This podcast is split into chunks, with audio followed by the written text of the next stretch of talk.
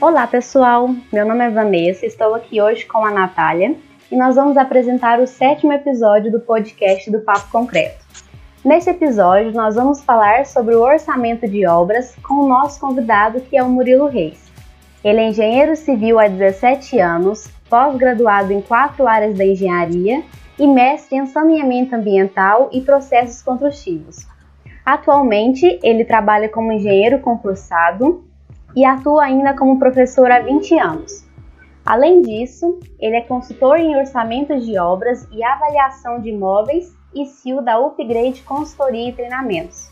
Criou também o Método Orçamentista de Elite e é o autor do livro Precisa-se de Engenheiros: Como Construir a Sua Carreira em Bases Sólidas.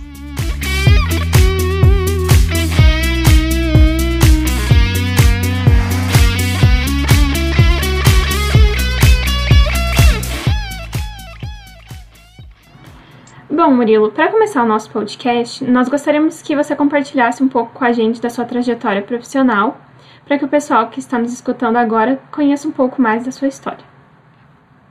Bem, na verdade, eu não passava pela, pelos meus planos fazer engenharia, né? E, na verdade, é, foi assim, meio que no susto eu ter escolhido essa profissão.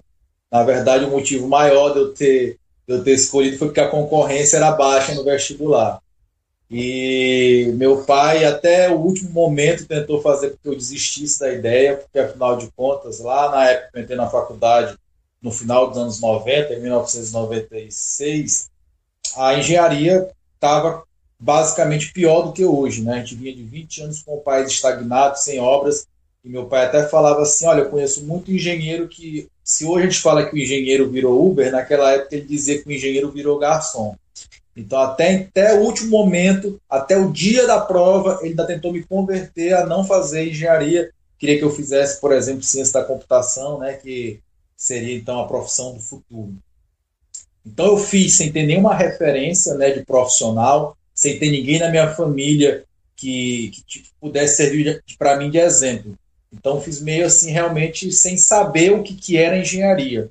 E confesso a vocês que só fui começar a descobrir o que era engenharia lá no quarto período, né, depois de ter reprovado muitas disciplinas, principalmente porque eu saí de escolas privadas, né, onde a gente tem todo né, um, suporte, o um professor ali atencioso com a gente, e entrei numa faculdade pública, né, onde o professor muitas vezes não vai, tinham que ir no primeiro dia de aula, passava o livro e só ia depois no dia da prova.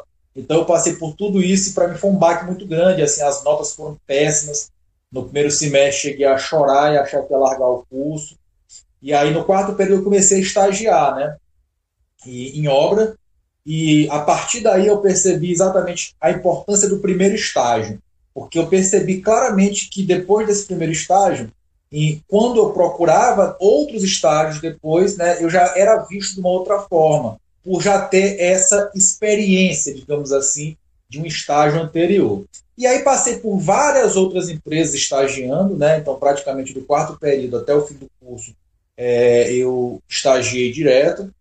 E quando me formei, tive a oportunidade né, de, de em, no envio de currículos mandaram um currículo para a primeira empresa que eu estagiei. E logo de pronto fui chamado para essa empresa, onde executei obras de grande porte, como um resort, né?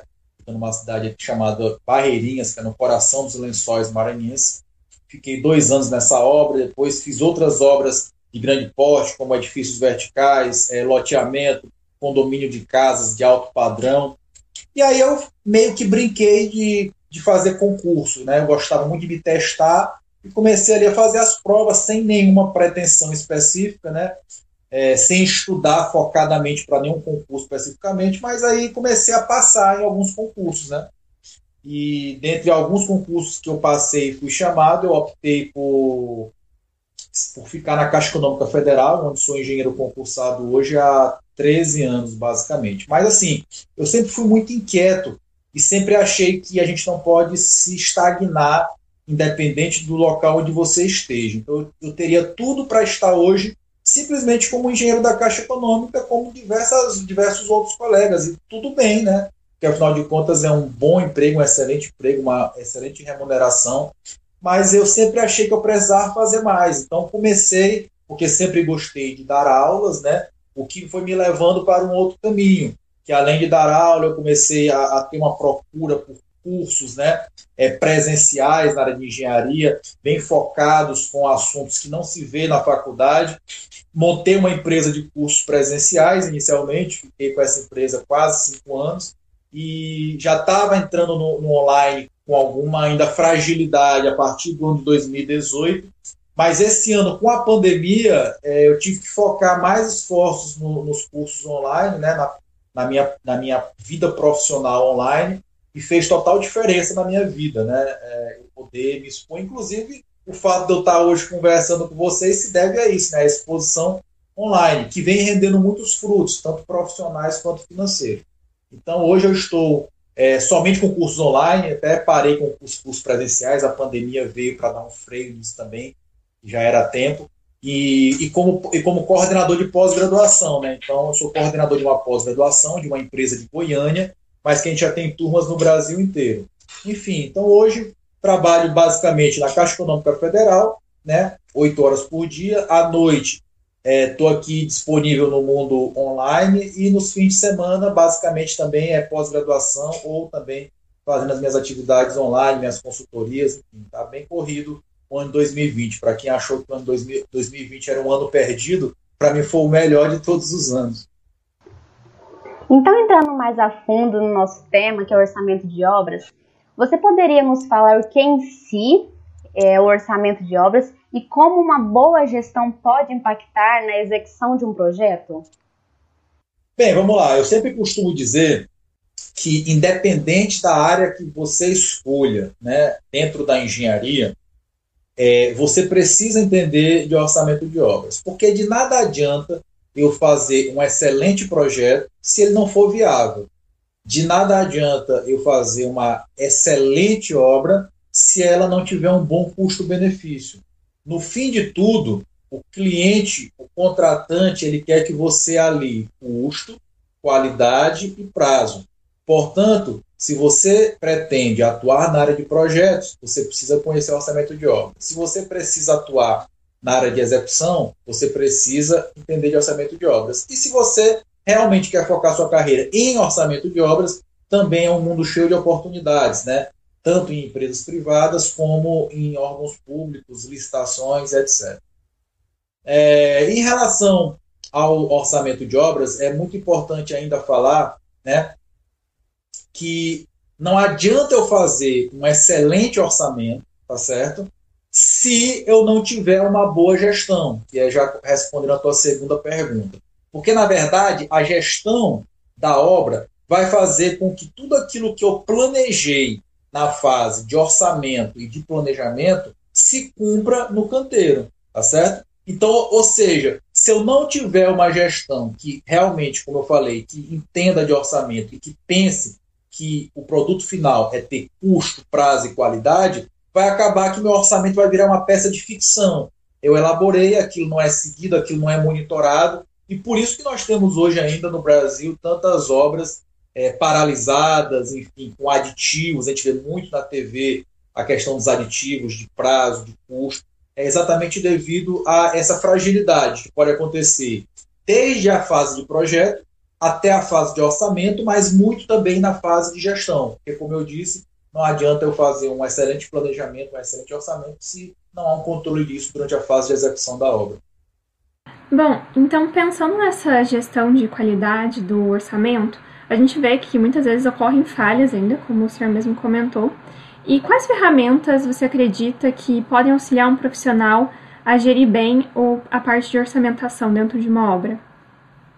Bem, é, algumas ferramentas elas são extremamente simplificadas. É importante dizer que quando eu atuei dentro de canteiro de obras, né, liderando equipes, executando grandes obras, é, muitas das tecnologias que nós temos hoje não eram tão fáceis assim. Então, eu sou da época que eu controlei todo um, um, um cronograma de uma obra e o orçamento de uma obra de grande porte, né, que são 242 apartamentos, e que a, e que a obra foi entregue rigorosamente na data marcada com os, os, os compradores daqueles apartamentos, é, feito todo com base em Excel. Então, eu, eu gosto muito que as pessoas entendam que as ferramentas elas devem sempre servir como exatamente a palavra ferramenta. É algo que vai te dar mais produtividade, é algo que vai te dar mais agilidade, é algo que vai, vai te dar mais velocidade e pode até te dar mais precisão. Agora, nada e nunca ninguém substituirá a figura do profissional, que é o engenheiro, que vai não só alimentar essa ferramenta, mas ou essas ferramentas, mas como também analisar o produto que ela vai gerar. Então esse é um ponto muito importante. Então a gente tem, né, para que o nosso orçamento seja assertivo, a primeira coisa que precisa é que a gente tenha um bom projeto e um projeto detalhado, né? Se eu não tenho um bom projeto, um projeto detalhado, o orçamentista tem que começar a adivinhar as coisas. Porque vamos imaginar o seguinte, que no projeto esteja previsto que no ambiente X o piso cerâmico seja é, com a seguinte especificação. Se essa especificação não estiver muito bem detalhada, o orçamento vai começar a pensar, vixe, agora, o que eu vou fazer? Que piso é esse? Porque tem piso de 10 reais o metro quadrado e de 200 reais o metro quadrado. Então, observe que se o projeto não estiver muito bem especificado, o orçamentista precisa ficar adivinhando as coisas, e obviamente que vai gerar furo, tá certo? Uma outra coisa também que é muito importante, tá, pessoal, é que o profissional que vai elaborar o orçamento, ele tenha alguma experiência naquele tipo de obra, tá? Por quê? Porque para eu poder fazer um orçamento, eu preciso saber ler e interpretar os projetos. E não existe teoria do mundo ou livro do mundo que vai te dar aquela sensibilidade de identificar corretamente os serviços quantitativos de projeto se você nunca tiver estado dentro de um canteiro de obras semelhante àquele.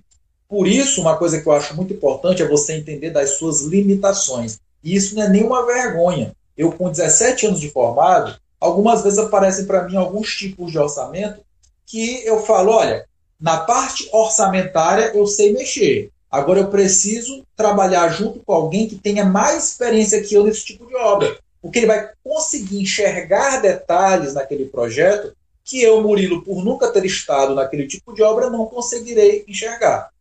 E por fim, nós temos a questão da gestão de obra. Agora, obviamente que com o decorrer do tempo, algumas ferramentas estão vindo para auxiliar. Por exemplo, a partir de 2021, já existe um decreto tá certo? Onde esse decreto é o decreto de implantação do BIM no Brasil. Essa é uma grande oportunidade que nós temos de melhorar os nossos projetos, os nossos orçamentos. Afinal de contas, o BIM ele vem para ser uma ferramenta de construção virtual. Eu consigo exatamente fazer ali, dentro de uma plataforma, toda a sequência executiva da obra, né, nos mínimos detalhes, inclusive vendo interferências, etc. Se isso for manuseado por pessoas realmente capacitadas que saibam utilizar a ferramenta né, no que ela se propõe, nós teremos uma assertividade enorme nos orçamentos a partir do ano que vem. Por quê? Porque hoje a gente levanta, por exemplo, quantitativos de serviço de forma manual, e isso ocasiona muitos erros. No momento em que eu tiver uma modelagem BIM adequada, esses quantitativos podem ser extraídos automaticamente. E só a nível de curiosidade, para o pessoal que está aí escutando a gente, eu tenho uma aluna que fez um TCC que exatamente ela fez uma comparação de um orçamento feito com base em um levantamento, num orçamento real, que foi para licitação, etc., de um orçamento real, que foi todo levantado no AutoCAD por algum profissional, e ela pegou e modelou esse mesmo projeto, tá certo, no BIM, e depois extraiu os quantitativos. Ela chegou a identificar em obras públicas que estavam em execução até 30% de erro de levantamento de quantitativo. Então, nós temos aí outra ferramenta que está chegando né, para poder revolucionar o nosso mercado. Então, se eu puder dar uma dica para o pessoal que está assistindo a gente, é aprendam BIM, aprendam as ferramentas BIM para que você se prepare para esse mercado que está chegando aí a partir do ano que vem. É, existe um ditado que é bem clichê que diz que quem chega na fonte primeiro bebe água limpa, né?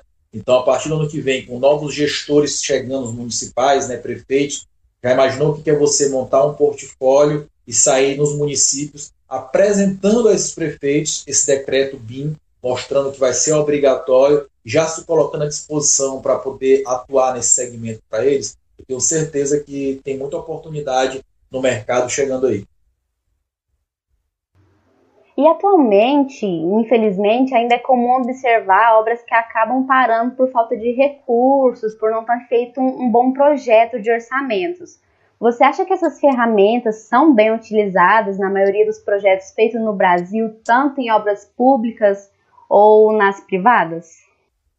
É, aí na verdade é, eu costumo dizer que aproximadamente 60% dos problemas de obras que não terminam, né, ou que estão paralisadas e ficam aí gerando um passivo que nós temos no país de, de obras que vão se deteriorando com o tempo, exatamente devido a estarem paradas, vem da primeira fase, que é a fase de projeto. Né? A gente não tem o costume no Brasil de, de investir em projeto. Muitas vezes o cliente, o contratante, é, olha o projeto apenas como um custo.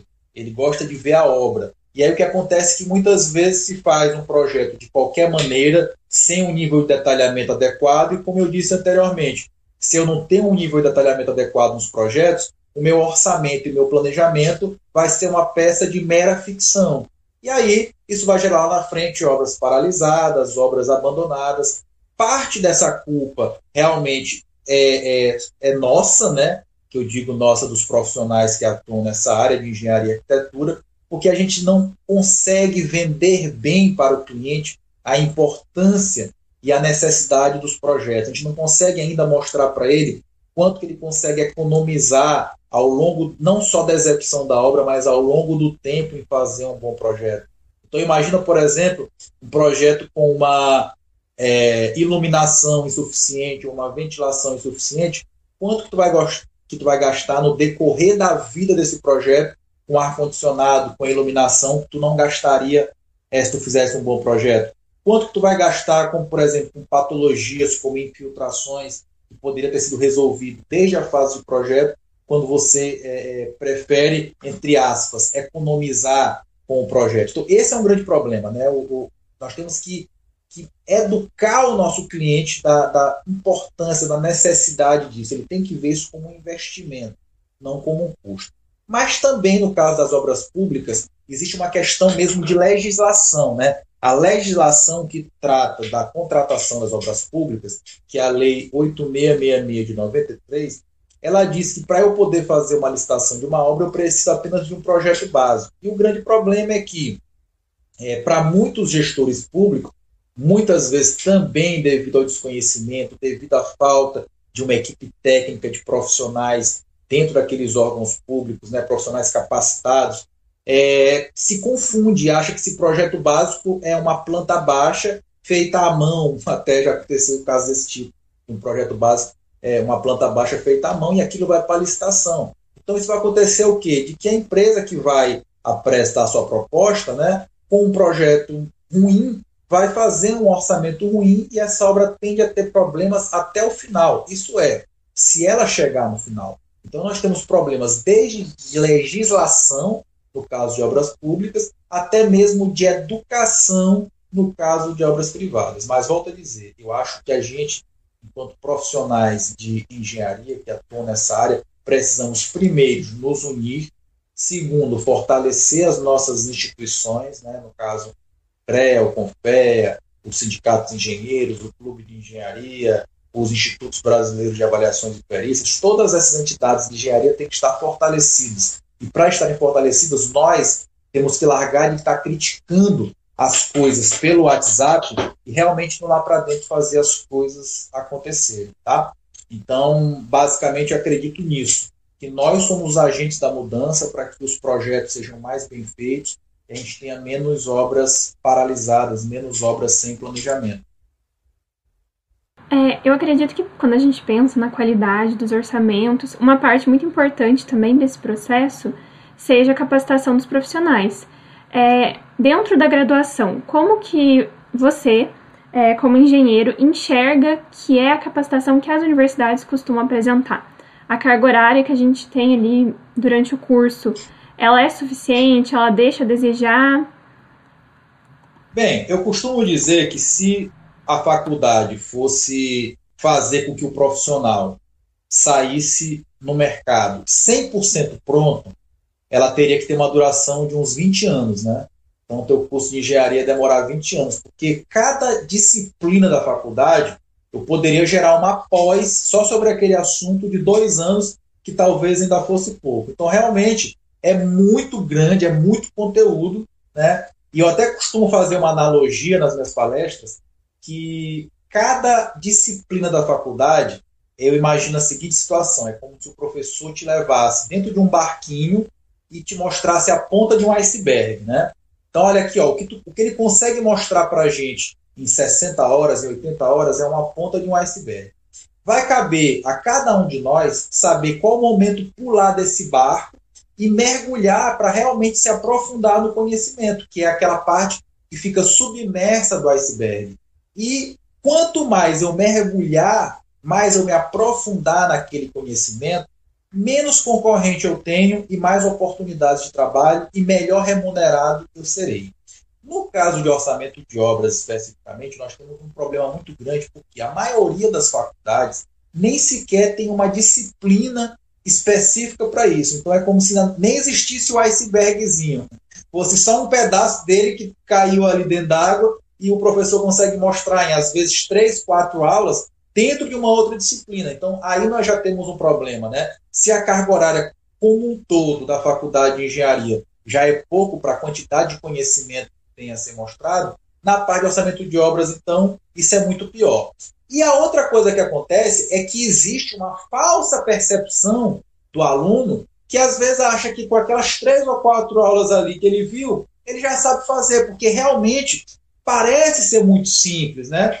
Ora, para eu fazer orçamento de obras, eu não preciso fazer nenhuma integral, gente, nenhuma derivada. É soma, multiplicação, subtração e divisão. Então parece ser muito fácil. Só que, se por um lado, realmente eu trabalho apenas com as quatro operações, por outro, eu preciso saber ler e interpretar projetos. Por outro, eu preciso entender um pouco de legislação. É importante ratificar uma coisa muito importante. Não existe ainda uma norma de como fazer orçamento. Por exemplo, se eu quero fazer um projeto é, estrutural, eu vou na norma 6118. Se eu quiser fazer um orçamento, não tem norma. Então, o que isso quer dizer? Que, de repente, como eu aprendi a fazer orçamento há seis meses atrás, se eu for fazer hoje, talvez alguma mudança de legislação já aconteceu que faz com que mude alguma coisa. Então, o profissional que atua na área de orçamento, ele tem que estar todo o tempo atualizado, ele tem que ser um curioso, ele tem que ser um estudioso. Não só na área de orçamento, obviamente que em todas as áreas da engenharia isso acontece, mas na área de orçamento principalmente, porque mexe com legislação.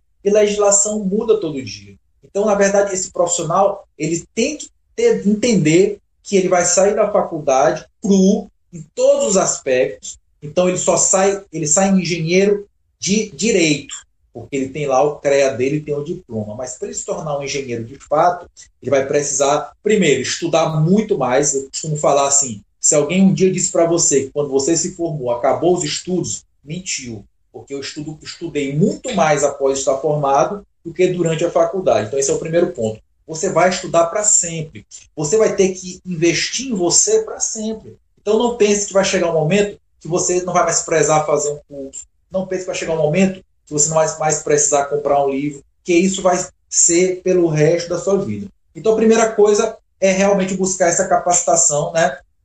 além da, da, dos muros da faculdade. E a outra coisa é realmente botar a cara no sol, né? ou seja, não adianta eu me preparar, me preparar, me preparar, fazer curso, fazer pós, fazer mestrado, fazer doutorado, não começar a atuar.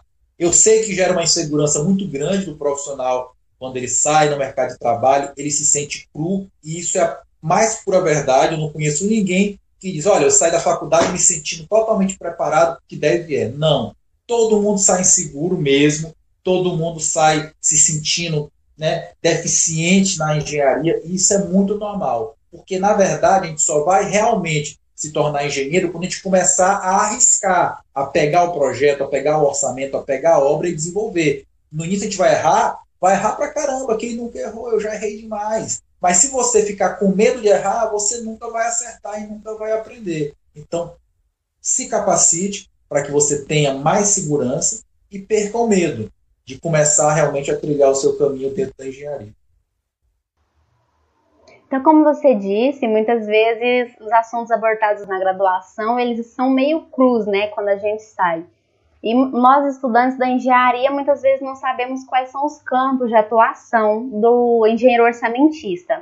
O que você diria para as pessoas que estão nos escutando, que estão pensando em seguir essa área? Quais são os campos de atuação que elas podem seguir e quais são os maiores desafios para quem quer começar a atuar? Bem, o orçamentista, como eu falei para vocês, ele está presente desde a fase de projeto. Por quê? Porque, como eu falei, não adianta eu fazer um excelente projeto se eu não me preocupar com a questão dos custos, de quanto vai custar essa obra, né? É, não adianta eu pensar em algo faraônico, de repente, que ficaria perfeito, mas se o meu cliente não tem condição de arcar com aquilo que eu estou propondo. Então, sempre eu vou ter que ter a cabeça no orçamento. Então, o orçamentista ele é vital para as empresas construtoras, principalmente. Por quê? Porque a empresa construtora ela vive de fazer obra. Se ela vai fazer obra, ela precisa apresentar uma proposta para o seu cliente. Se ela faz uma proposta que, é, que seja insuficiente, ou seja, imagina que o custo real dessa obra é 120 mil, mas eu errei nos meus cálculos, né, errei no meu orçamento e passei para o meu cliente o valor de 110. Então, o que vai acontecer? Ou eu não vou conseguir terminar a obra, ou eu vou ter que pedir um aditivo para o meu cliente, ou eu vou falir a minha empresa. Então, uma dessas coisas vai acontecer. Então, observa que o orçamentista é uma figura principal para qualquer empresa de engenharia.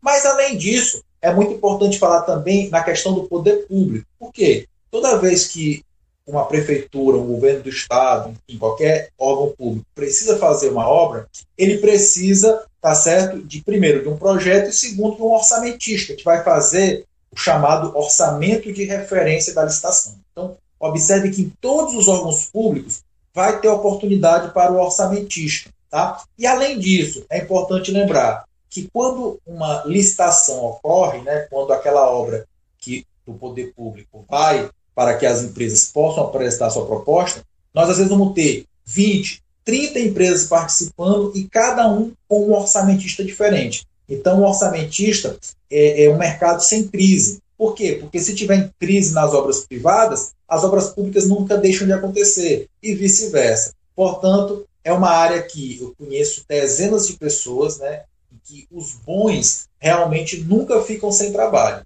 tá? Sempre tem orçamento para fazer, sempre tem aditivo para fazer, sempre tem obra para fiscalizar, para medir. Portanto, eu ainda digo que orçamento de obras é uma grande oportunidade para profissionais de engenharia. Eu trabalho com isso todos os dias e vejo a deficiência dos profissionais. 95% dos orçamentos que eu recebo, a gente precisa mandar voltar para corrigir devido a erros muitas vezes bobos, né? Como eu falei, da pessoa achar que sabe, porque viu na faculdade ali algumas horas e acha que é muito fácil e, enfim, gera problema. Portanto, tanto na esfera privada como pública, as oportunidades para o orçamentista são muito grandes. Então, Murilo, nós gostaríamos de agradecer a sua participação por ter disponibilizado seu tempo e compartilhado um pouco do seu conhecimento, da sua experiência conosco e com o pessoal que está ouvindo a gente. É, esperamos muito que essa conversa aqui tenha despertado o interesse de outras pessoas de se especializarem na área, que, como a gente percebeu aqui durante essa conversa, ainda carece de muitos profissionais bem requisitados. Então é isso, pessoal. Esse foi mais um episódio do podcast do Papo Concreto. Se você gostou desse conteúdo, compartilhe com seus amigos nas redes sociais para que eles fiquem por dentro dessa atividade. O próximo episódio será sobre desenvolvimento pessoal, que sairá daqui 15 dias e você não pode perder.